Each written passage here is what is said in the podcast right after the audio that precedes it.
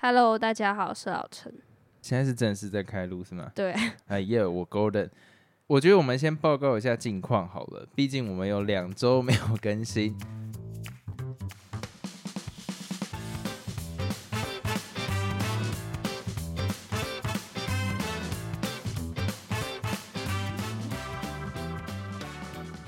很抱歉的事情是我们第一集其实有讲说，我我们第一次没有更新的时候，其实有讲就是确诊。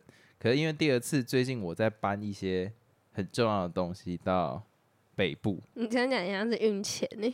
我不是在卡在你这个问题，我卡的事情是从桃园到台北，不是也是桃园也是北部吗？对呀，反正就是搬一些器材啦。然后所以第二周实际上没更新，跟我身体状况一样有关系。就是我觉得这一次真的太多天选之人确诊，就是这第四波。那其实一开始中武汉还是我们现在在讲 COVID。是我先得到的，那我也大概知道是哪一个人传染给我。就因为那时候我跟老陈，现在我们习惯在捷运上，老陈还是会戴口罩，可是我就有一个相对比较没那么好的习惯。就理论上人多的地方，我觉得还是戴口罩比较安全。这边再次呼吁，也没有再次呼吁，就呼吁一下。可是因为我想说都捷径了嘛，我想要享受一下新鲜的空气，但实际上捷运这么拥挤，也没有什么新鲜空气。反正旁边就有一个姐姐，她戴着口罩。然后一直在咳嗽，那实际上我跟老陈就对看了一眼，因为我们觉得应该不妙，一定是有确诊呐。因为那个咳不是一般的那种，是那种，是那一种发自他内心很真诚的咳嗽，对啊，所以就觉得不太妙，而且频率有点太高，是那种小咳混大咳。那回来之后，应该是上上礼拜的事情，其实一开始没有什么感觉，我就会觉得说起床的。状态有点不太好，就是觉得喉咙怎么可以这么干？可是因为有时候会发生这样的事情，就是不知道是前一天水量没有足够，或者是当天睡觉嘴巴打开开，听起来涩，就是或者是除湿机开太强造成的问题。所以说呢，当下我有点分不太清楚。可是这个症状，假如说是嘴巴打开开啦，或者是开除湿机，通常下午就没有这个问题。但我到了下午的时候，我去咖啡厅吃的任何东西都会造成我喉咙不太舒服。那时候我就觉得有点不太妙，再加上有听我们 podcast 很久的人都知道，我妈比较抓嘛，非常的抓嘛。她听到这样，他就说：“啊，你确诊。”那实际到这个时间点，我每次听到有人说：“啊，你确诊”，我都觉得这个人是恐慌仔。这疫情应该影响至少快三年了吧？然后我都觉得到这个时间点，大家口罩拿下来，确诊还是一个大家在讨论的话题，让我觉得非常不会怎样，因为还是很怎么讲，算是蛮严重的事情啊。我在确诊之前，我没有这样的感觉，因为我会觉得说，他就没确诊过，也可以这样讲，因为它有一点流感化，在我自己浅薄的认知里面，但。当天到晚上，其实大家现在听我讲话还会有一点点哑哑的，就是确诊的后遗症。我也是哎，对，就是会卡卡的，对，卡卡的，然后会有一个痰，它一辈子都跟你相伴的感觉。哎，我一直咳嗽哎，而且那个痰是没完没了。我原本以为可能，我原本以为是痰微微。就是好无聊啦，就是我痰很多，然后有一天我就莫名其妙把它咳出来，然后一大坨，我想说哦，那我应该就没有痰了吧？以往感冒不是你可能咳完之后就没事了，对，结果莫名其妙后面好几天甚至到现在还是有痰，而且那个痰都是新生的。哎，我其实觉得如果我是听众，我以前很喜欢老陈声音的话，你很烦，我会很失失望。哎，你现在声音听起来偏可悲，就是就是会卡卡的。对，然后。回归到正题啦，就是我当天确诊的心情，就是我那时候很不希望，就是大家把它想的那种抓马，我也没有想要去快筛。可是后来到晚上的时候，就是软磨硬泡，就很多人真的一直在跟我讲说啊要去筛，然后就一筛，当天其实是没有的。然后但是预防性嘛，就是我开始有发烧、肌肉酸痛，我还是去诊所拿了药，然后那个诊所是那种它药效会开很强的那一种。回来之后隔天，然后一筛就是直接确诊。那这个确诊，我不知道是因为诊所药开很强，还是现在真的它轻症化了。就我其实觉得跟一般的流行性感冒或者是普通感冒来说，它没有这么不舒服。当下我是这样的感觉，可是我自己觉得最可怕的是，就是像刚刚老陈讲的，还有我现在在体验的，到 right now 我的后遗症还是在，虽然不严重，可是我的喉咙还是会卡痰，然后我每次咳嗽都会是发自肺腑的那种感觉。但是我必须说，我来讲一下我的心得。OK，就我在确诊之前，我真的会觉得它是一个呃很可怕的病，因为不是新闻都会说哦，今天几例死亡尤其那个时候武汉又会让人家很紧张，说方舱什么东西方，舱什么东西，太夸张了吧？方舱医就那个时候武汉他们正常的医疗体系是不足够收纳这么多病哦你。说把人困住这样子、哦？没有，不是不是，你对中国的印象难道是这样吗？反正就是讲那时候的医疗体系是不足以负荷这么多的病人的，因为它的传染力很强，所以他们特地到不管是学校或是外面的一块空地，紧急盖了一个类似隔离舱的。那我们就把人困住吗？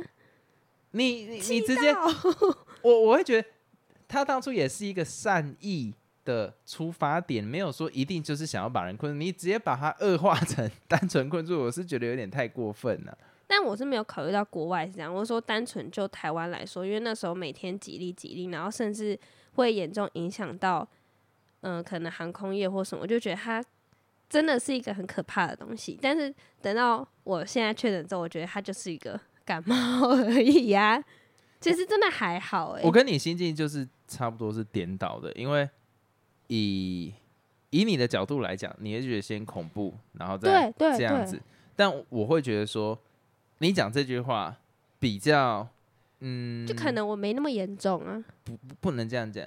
你的现在的不严重是前人的努力，因为在这个东西最开始的时候，其实是没有疫苗的。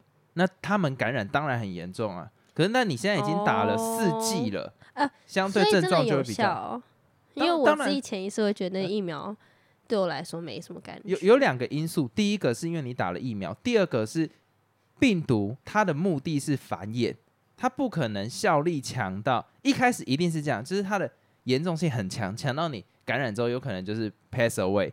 可是它到后面为了要扩及更多人都染病，因为它的人民就是病毒的族群才可以繁衍嘛，所以它一定会轻症化。所以是在这两个条件底下，你现在感染没什么感觉，可是相对更早期那一波，甚至疫苗连一剂都还没打到就感染的人，他一定是很严重的。哦，那这样也对啦。就我现在已经轻症化，对对对对，所以其实我真的觉得要要怎么讲？我觉得这次体验下来，我觉得第一波在还没打疫苗之前就体验到这个病的，我觉得真的是辛苦，真的辛苦，而且是真的需要警惕的东西。当然现在已经不是那个状况，可是就真的，如果之后有追加剂去打，我会乖乖的去打，因为如果他后遗症这么强，而且我都在打完这么多疫苗之后还是这样的状态，包括现在我喉咙都不舒服，我随时都可以、这样咳一下的状况，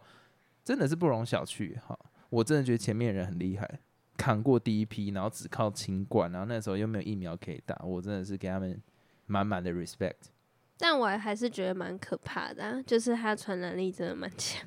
蛮强，而且你会觉得说干，就大部分的时间你都觉得哦没有这么不舒服，可是怎么永远都没有停的那一天，好不了啊，真的是好不了。而且我的症状又比你再麻烦一点是，我多了你半个礼拜，我提早你半个礼拜确诊，因为老陈是被我传染的，听起来很可悲。但是我到现在我的喉咙上面还有一个洞，我不知道是因为我吃药还是你咳太大力然后破洞，也有可能应，该是然后加上我本身有那个敏感性牙齿，哎、我是到上一次感冒我才知道，感冒会造成你的刷牙的时候很痛、哎，它不是因为蛀牙，感冒会让你敏感性牙齿，这是有科学根据的。这是有，这是有，因为我那时候很害怕，我就想要奇怪，你牙齿变得很敏感，很很，细思极恐啊。我你没有乱讲，真的是细思极恐，你知道吗？我那个刷毛轻轻到我的臼齿上面，嗨起来、太哎夸张。整个是而，且我必须讲，就是你感觉挺严重的，是因为我可能到第三、第四天，我就不想再吃什么粥或者那种呃布丁啊这种感冒的时候吃，我就想要吃一些正常。可是你还是会很坚持不吃那些东西，我可能就开始吃冰或者什么，我都不管了。但你就说我不要那很甜，可能会喉咙痛或什么的。因为我就喉咙破洞，可是我一直以来感冒我都是这样，就是狂灌舒跑，然后疯狂吃那个中华豆花 跟布丁，因为对我来讲，我不想再承担一个可能的症状，就是拉肚子或者是呕吐。我觉得呕吐是我最不舒服的一件事情，所以感冒我宁愿把它停在最多肌肉酸痛，就拜托停止这件事。啊，那所以这就是我们为什么那么久没录音的原因。好，那我们就是来回复上上还是上上上礼拜听众的问题。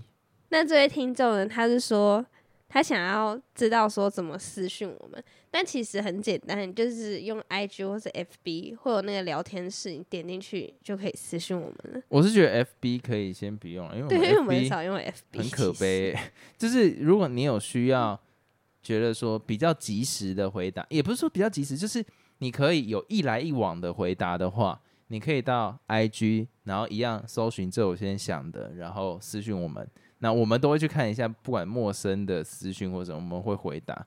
那如果说你只是想要给个 feedback，然后觉得我们在节目上回复就好，你也可以用像你现在的方式，就是表单的问题这样。嗯，然后他说第一次听你们是怒呛人生的那一集，那本来是想要听我们讲一些什么大评论，然后就变成某种闲聊。然后他说他其实超喜欢两个人的闲聊节目。总之，男主持人的气质，整个大众就是他很喜欢你的意思。不用补充，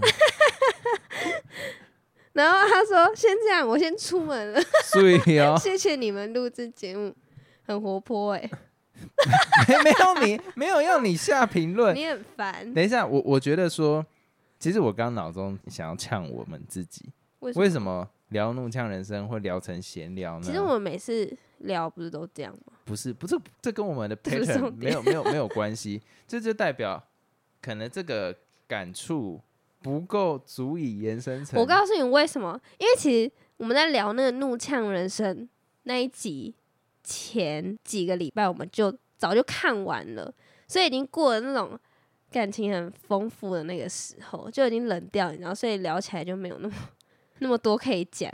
其实我们当下是很有心得的，有吗？有我觉得你比较有心得，因为我其实，在看《怒呛人生》的时候，我是在感受那个氛围，所以所以你当下的感觉会很多啊。但是我们录那一集是已经过好几个礼拜之后了，跟我讲的不太一样。我讲的真的是一个氛围。我觉得如果我看电影跟看剧，当下感受的是氛围的时候，我不会讲太多 make sense 的东西，我就是讲我喜欢或是不喜欢。那我觉得我自己延伸的东西是什么？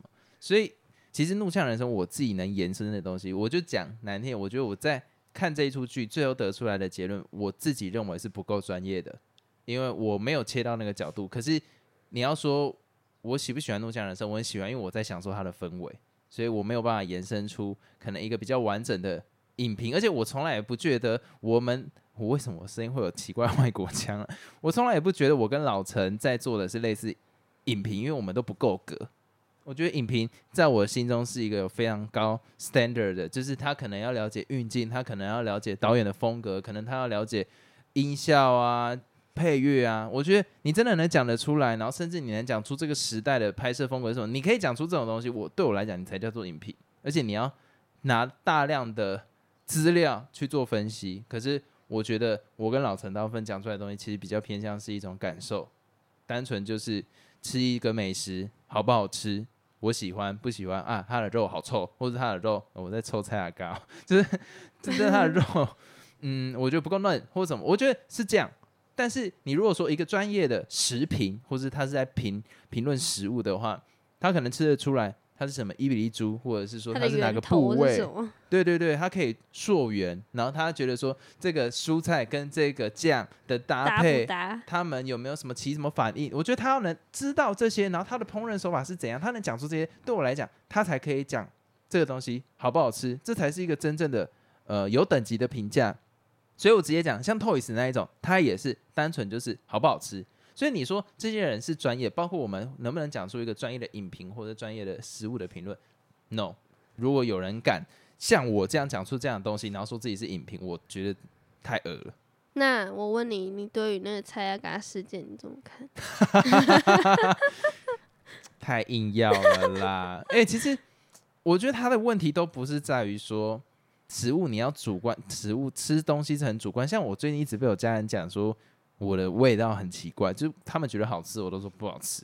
然后我觉得好吃，他们都说可以不要再吃了嘛。对他们其实是受不了我吃东西的的意见的，他就觉得我要么就觉得我死口口很挑，或者我都吃很固定的东西。那你要给任何评论，当然都 OK。但蔡雅刚那个，我我到现在都还有一句话让我觉得很不舒服啊，他们听不懂啦，你就大声讲没有关系。What the fuck？你这个叫做不尊重。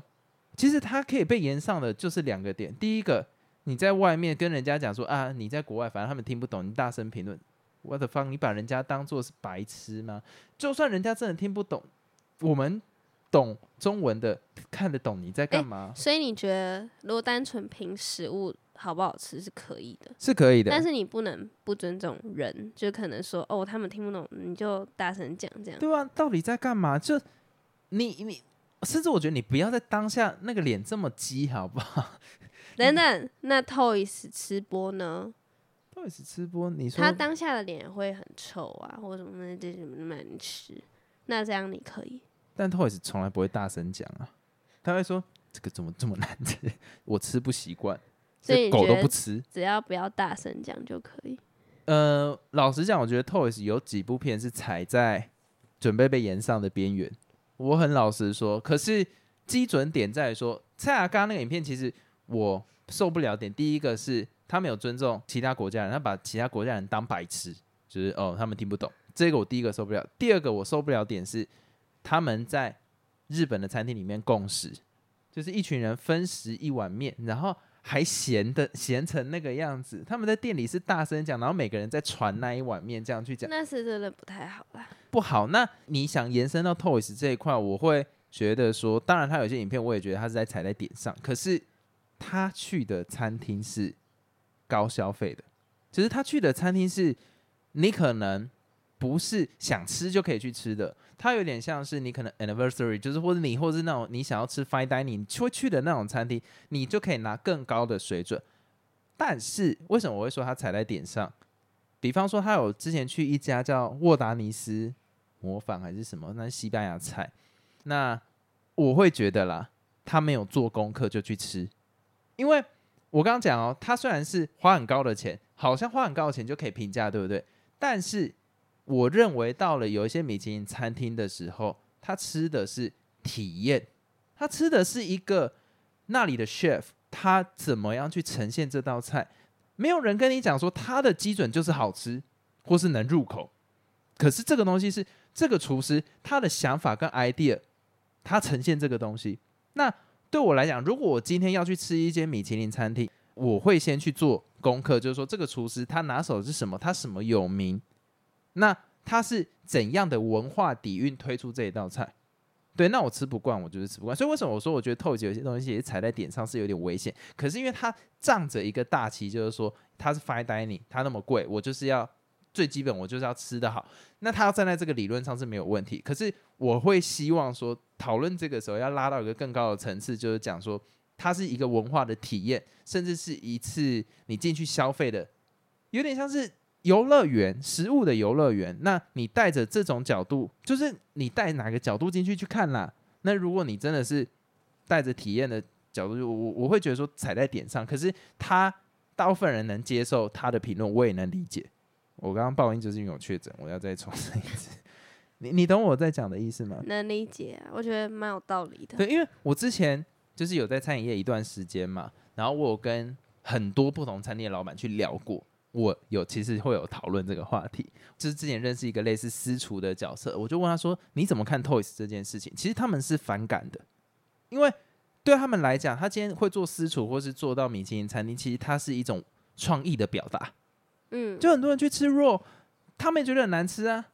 可是问题是，那是一个文化的碰撞，体验，所以你不能就是一竿子打翻，就是说这是没有价值的啊，不好吃啊，吃不饱。那我就觉得看人呐、看人呐、我我很喜欢看他这种影片，我老实讲，但是我站到另外一个层面来看的时候，我会觉得，看老师嘞。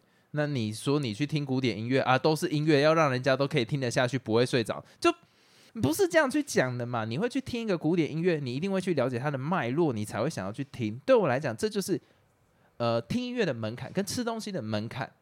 那你没到那个门槛，你觉得难吃，那领导也待机。所以我相信那些厨师也不会 care，会 care 他评论的厨师，我觉得他应该层次也不到。对我自己比较激进的想法是这样子，因为我很明显，刚刚有一个人故意想要拿肉意思来烧 饭呢。可是这件事情其实我是有想过的，因为我也觉得他是在灰色的地带。但是你说蔡雅刚刚那个影片说肯德基难吃，我认不认同？我是认同的。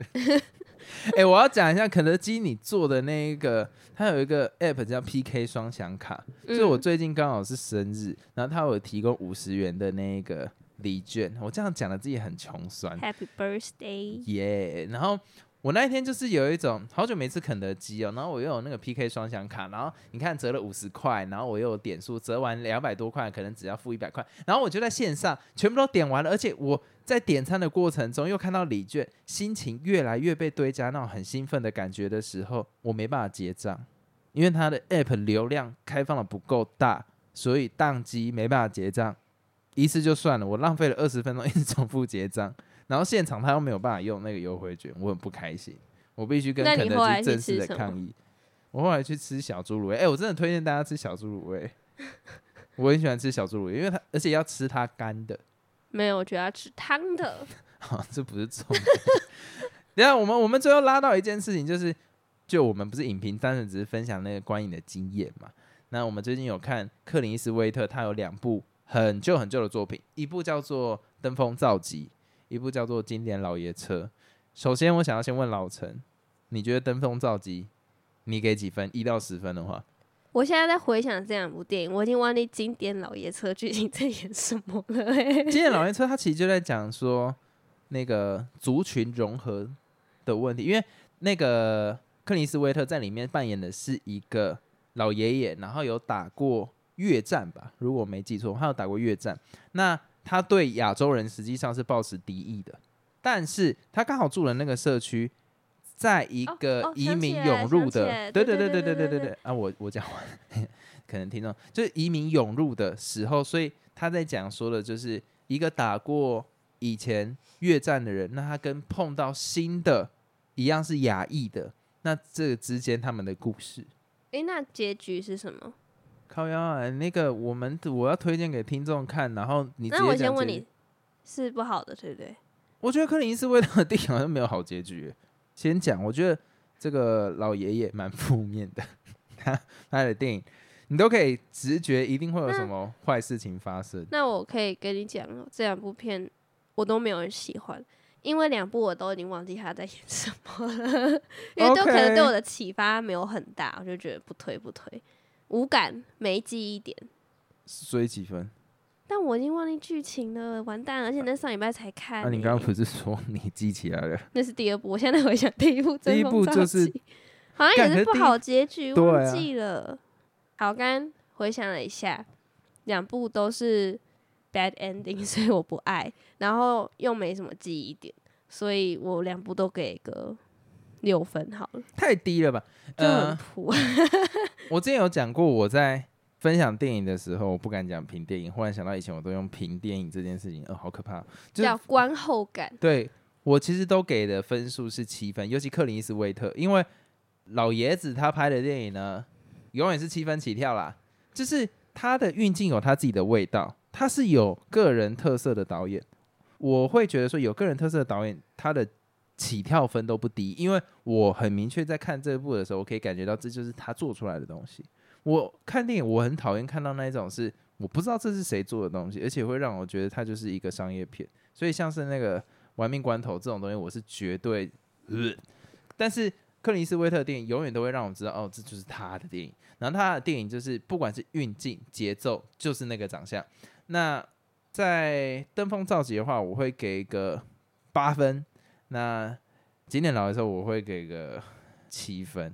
我觉得克林斯威特的电影有一个问题，就我以前有讲过，就是有其实有点太 drama，就不会到这么夸张，好吗？爷爷不会到这么夸张，因为忘记之前是哪一部片，也是让我觉得结尾就有必要硬加这一段，就会让原本其实有的感动反而歪掉了。其实停在一个点就好，他要把它讲的很完整，那那个完整的时候就很硬要。一直以来他的片都有这样状况，那没没办法讲什么，就真的是这样。那如果说我这两部硬要推一部的话，我会推荐《登峰造》。登峰造极吧，因为哎，我们重复讲话，就是因为我实在是有点被震惊到。一般看那种很励志的，什么打拳啊或打球，我先讲一下，那时候我一直约老陈看《登峰造极》，我都不要，因为他会觉得说他是那一种很。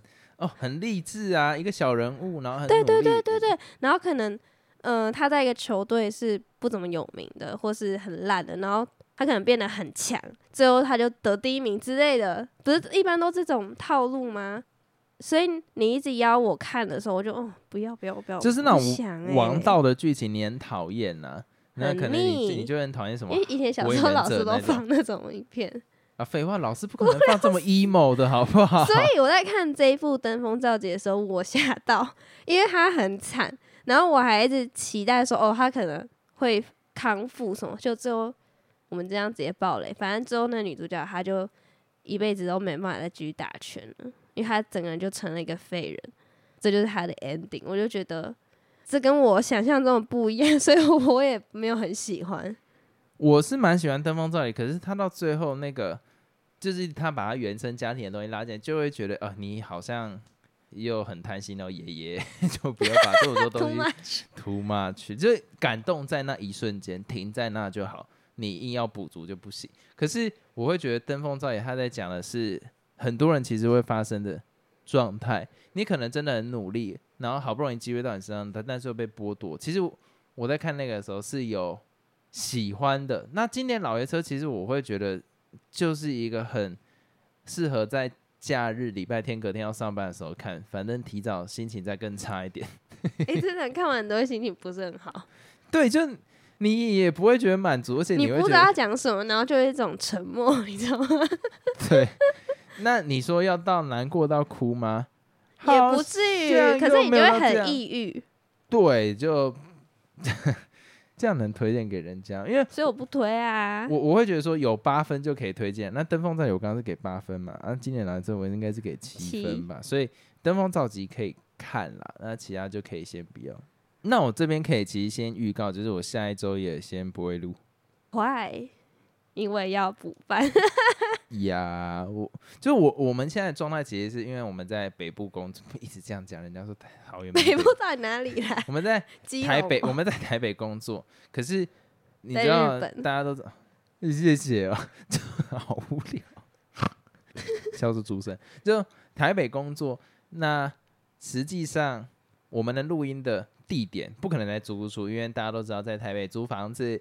你环境不可能到你可以大声喧哗的，然后所以我们要录音就是要回来桃园这边。下周因为要补班的关系，就先暂停，然后我们之后会再录音啊。其实可以跟大家分享，就是下周完之后，大家可以听到我对闪电侠的评价。我自己现在对闪电侠是充满了期待，而且下半年实在是太多大片了，我很想要看闪电侠、奥本海默啊、芭比啊，然后还有那个。